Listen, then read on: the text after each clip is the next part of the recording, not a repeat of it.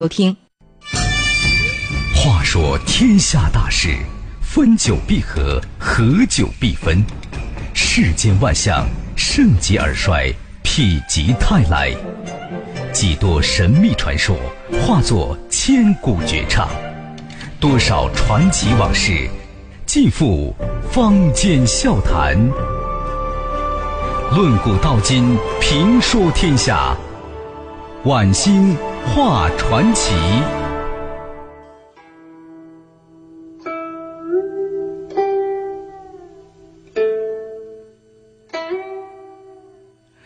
好了，朋友们，欢迎继续收听《晚星画传奇》。今天呢，我们的传奇故事讲的是装裱传奇。狼仙拿着总兵府的腰牌，把刘一手带进城内监狱。死囚的牢头啊，打开了死囚大门。牢中的恶臭熏得刘一手差点吐出来。他来到关着刘家的房门前，隔着木栅栏一叫刘家名字，镣铐加身的刘家呢，急忙从稻草堆中站了起来。他奔到了刘一手面前，扑通一声跪倒在地，口中叫道：“啊，爹呀，我们都上当了。这到底是怎么回事？”将药水沾到墨纸上。刘一手怕刘家学会除魔的绝技之后是胡作非为，所以他特意留了一手。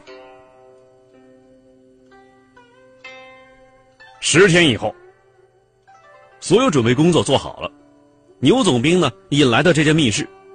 这牛总兵啊，身高八尺，头如麦斗，如果叫他穿上一身黑色的裘皮，那活脱脱是一头大狗熊！刘一手望着那张原本是密信的白纸。然后，他抄起了一个小小木瓶，说道：“我把这只木瓶里面的水啊，洒到纸上，立刻会冒出白烟来。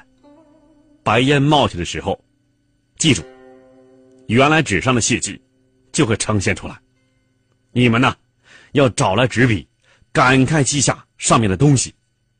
半炷香的功夫，白烟冒尽，这张纸就全部毁掉了。”人间其实没有传奇，传奇只不过是与众不同的真事儿加上后人的附会罢了。传奇故事虽然有真有假，但各中滋味儿却真值得咱品味品味。晚星画传奇，只说有趣儿的事儿。牛总兵听完呐，大手一摆：“郎谦、彭章，你们两个人。”一定要把纸上文字和图形描绘下来，如有差错，军法从事。郎谦和彭章答应一声，各拿纸笔，等在桌子的两旁。刘一手启开了小木瓶，将里面药水均匀的洒到白纸上。说也奇怪啊，随着药水淋到纸上，那张白纸果然冒起了白烟，那上面有血迹的地方啊。呈现出淡淡粉色，最后粉色的曲线组成了一幅山川图案，在山川正中写着一行小字，叫做“乌尔泰山金矿”。大元的残余支部啊，之所以能够在贫瘠的沙漠、戈壁、草原上牧马养兵积蓄力量，大部分军费开支就是来自乌尔泰山金矿。牛总兵对剿元灭朝的这个余孽啊不感兴趣，可是他对金光闪闪的金子感兴趣啊。有了金子，什么大名、什么国家都可以抛到一边不管了。那股在纸上冒起的白烟呐，呛得郎谦和彭章连连咳嗽。可是两个人生怕漏掉什么，笔起笔落，临摹着密信上的地图。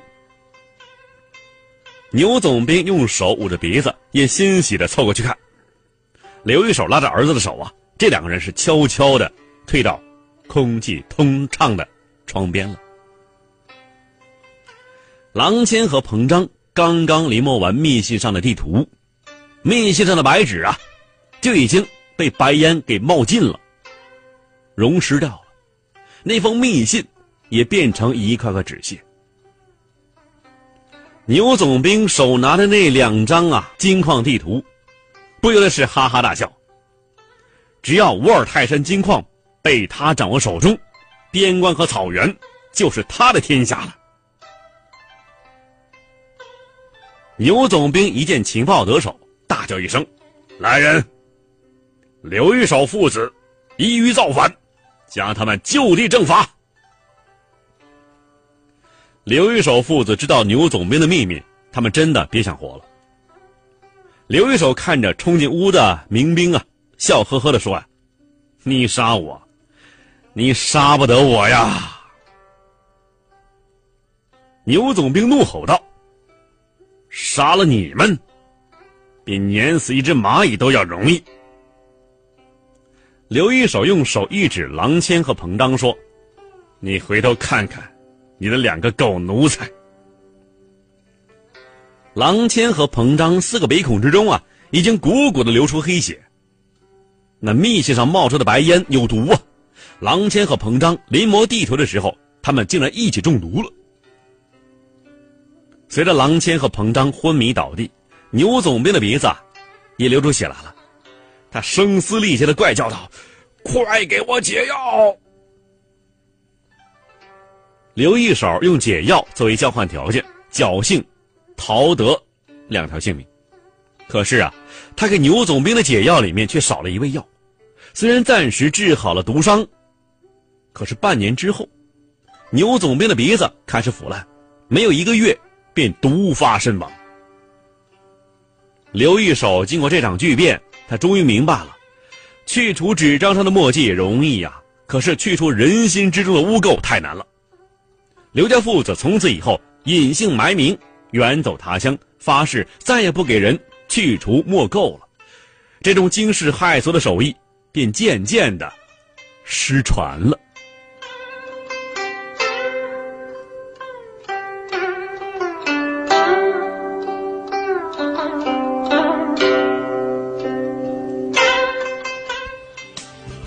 上下五千年，纵横八万里，在浩如烟海的故事里，我只说您感兴趣的事儿。晚星画传奇，好了，欢迎继续收听晚星画传奇。今天的传奇故事题目叫做《装裱传奇》。好，那么下面呢，我们讲另外一个传奇故事，叫做《绝世表王》。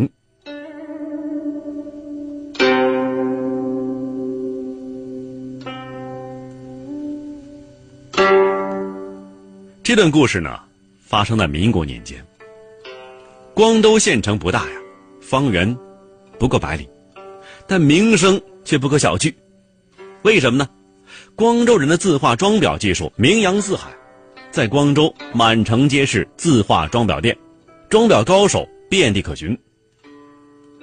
光州城里头啊，最具盛名的装裱店叫做刘家老铺，掌柜的叫做刘世昌。行内人呢。尊称其表王，这刘家呢，自明代做起装裱生意，至今呢已经是历经数代了。刘世昌表王称号也不是凭空而来的，那是袁世凯呀，袁大总统亲口御封的。有一年的腊月初八，天空飘着零碎的雪花，天色渐晚，刘世昌吩咐伙计啊早点关门歇业。一辆气派的黑色轿车。就在这时候，稳稳停在了刘家老铺的正门口。一个锦衣华服的公子哥径直走进店内。公子哥啊，拿出一幅米芾的中堂，这中堂啊是挂在厅堂正中的大幅字画，就开口说道：“小小光州城，我转遍了，没人敢接我这个活儿，倒是有人推荐我到你这里来问问。掌柜的，要是把这幅画给我裱好了，我愿意出。”一千大洋，好家伙呀！一千大洋，这几个字儿啊，把一旁立的两个伙计啊都震得一惊啊。刘世昌接过中堂，小心的平放在工作台上，同样也是一惊。这幅米芾写的中堂啊，由于保管不善，长期受潮受压，已经是粘连在一起了，活脱脱啊一个玉米面饼子。他端详良久。深深沉思啊，足足一刻钟，吐出五个字来。五天后取货。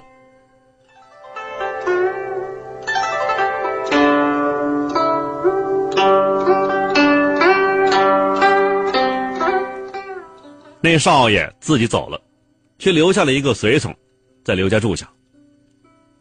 刘世昌知道啊，这是对他不放心呢。怕他在装裱过程之中做什么手脚。五天之后，少爷的黑轿车如约而至，一进刘家老铺啊，愣是给惊呆了。那幅米芾写的中堂啊，整洁如新的挂在店内。少爷再细看那字啊，硬是看不出一点点的粘贴痕迹，这简直神了呀！要不是有人呐在这监看，确定没有掉包，打死也不相信这是他拿回来的那张画。半月之后，那少爷啊又来到了刘家老铺，随车送来一块金漆大匾，上书两字“表王”。再看那落款啊，竟然是当时的袁大总统袁世凯。看刘世昌一时被惊得呆若木鸡，那少爷才说出身份，啊，项城袁家人，大总统堂侄，那个表哥的中堂现在就挂在总统府。时光如梭，转眼又过了数年。这一年呢？一件震惊中外的大事儿在河北遵化的马兰峪发生了。军阀孙殿英炸开了慈禧老佛爷的寝陵。孙殿英这个人呢是个粗人，他只知道那个墓内金银财宝，对名人字画不屑一顾。很快啊，大量的墨宝损失殆尽，消息就传到了光州城。刘世昌左思右想，想了三天，做出一个震惊全光州的决定：关门停业。抛下一家老小，只身一人北上遵化。刘世昌来到遵化呀，在一个小饭店里住下了。第二天就打出招牌：“光州表王，专表字画。”这眼看着一个星期要过去了，竟然没有一个人上门求表。这刘世昌啊，心中暗暗焦急。为什么急呢？您想啊。大凡出土名画，如果不清除内涵的一些腐气，重新装裱，那字画就像死人的尸体一样，慢慢的腐蚀成一片片粉末了。刘家是世代裱画装字啊，早就对古人的这个墨宝啊情有独钟了。现在如此多的国宝出土，如果不及时去重裱的话，将毁于一旦。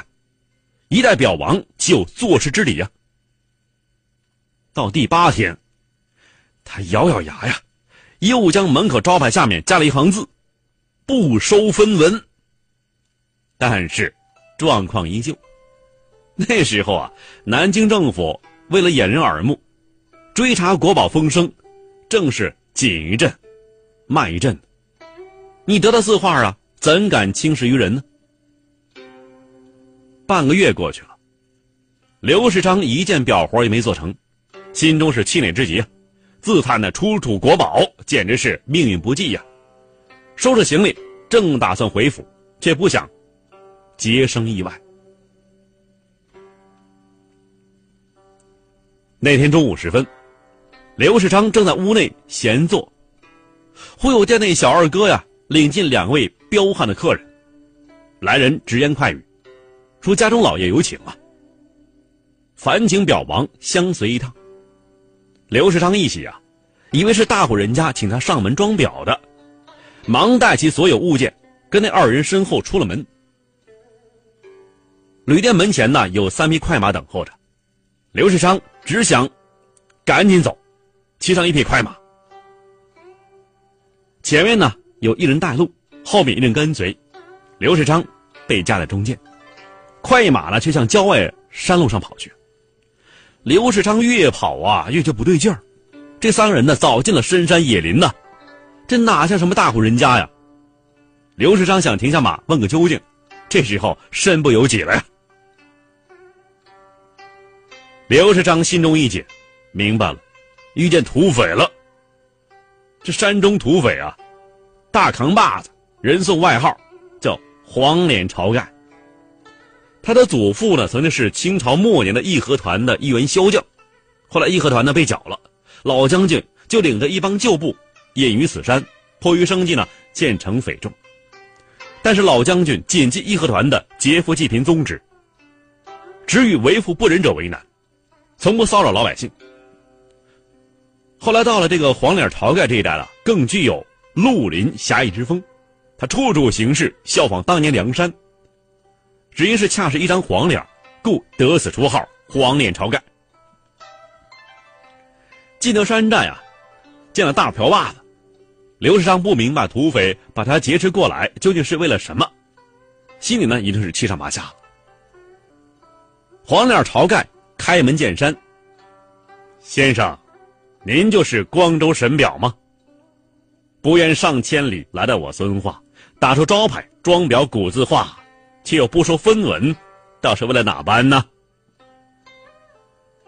刘世昌陪着小心，将出土字画如果不重新装裱容易腐化的道理重讲一遍，表明呢自己是爱惜古画，是为了抢救国宝而来的。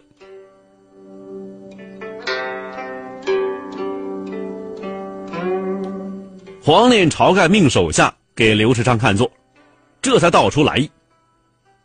原来呀，半月以前，刘世昌一进孙化城就被黄脸晁盖呀发现，大反匪帮，对待自己地盘上做生意的外来人都要有一番侦查，以便呢确定能否做上一票。后来呢，眼线又探报刘世昌，来这儿啊，并不是为了钱财，凭一手装裱绝活，为的是抢救出土国宝。黄脸晁盖极富侠义心肠，当下顿生敬慕之意呀。第二天，全遵化城的商贾大户、豪门望族、名人名商，只要是富贵之家，都收到了黄脸晁盖来信。这信中命各户各家，如果有慈禧亲临出土的字画，在三天之内必须备好，待山中派人来取，重新装裱，裱后定如数归还。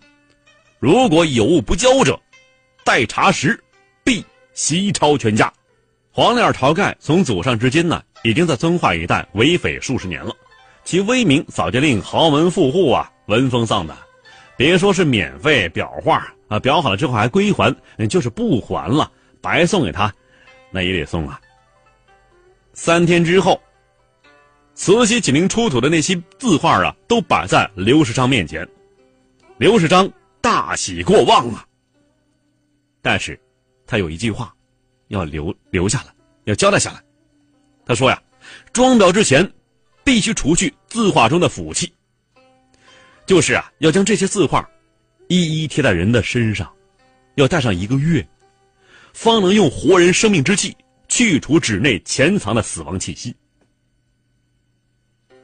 山上众兄弟啊非常多，黄脸晁盖。当即选了若干，照刘世昌的所言一一做到。一月以后，所有字画腐气悉数推进。刘世昌选了后山一处干燥山洞作为工作场地，将字画全部摆于洞内。他一个人进洞开始装裱，每天除了吃饭，足不出洞。就这样啊，接接表表，三个月方始完工。完工那一天，黄脸晁盖闻讯前来祝贺，但见刘世昌啊，已经因为操劳过度，变得是骨瘦如柴，阴气满面，形如恶鬼。第二天，刘世昌无声无息的死在自己床上。黄脸晁盖是大为感动，率众兄弟齐齐下跪为其磕了三个响头，并且亲自将刘世昌遗体送回光州。光州城啊，老少无不为之动容。县长亲赐绝世神表送给刘家，由此绝世神表的故事也在世上流传开来。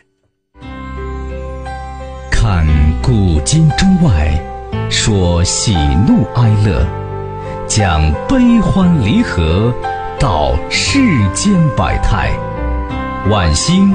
画传奇。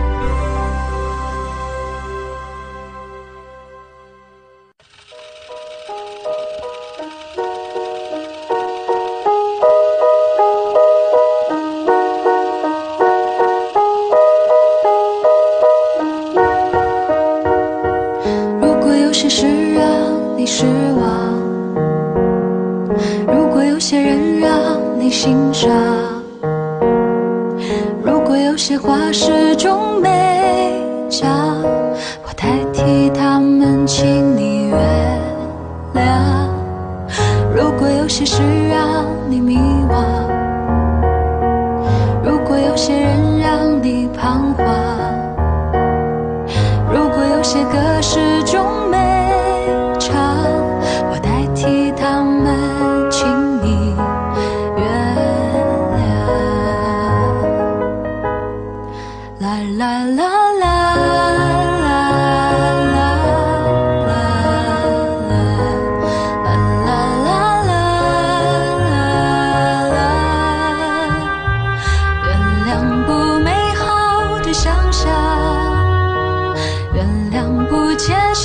你得起我。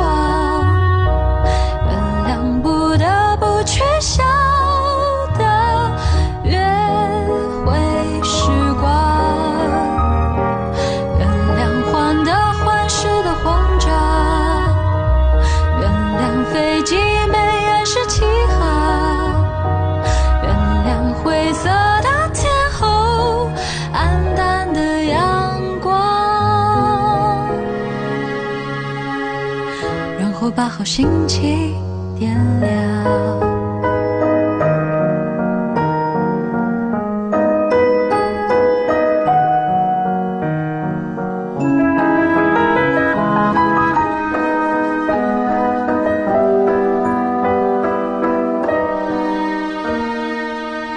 如果有些事让你失望，如果有些人让你欣赏，始终没讲，我代替他们，请你原谅。如果有些事让你迷惘，如果有些人让你彷徨。如果有些歌始终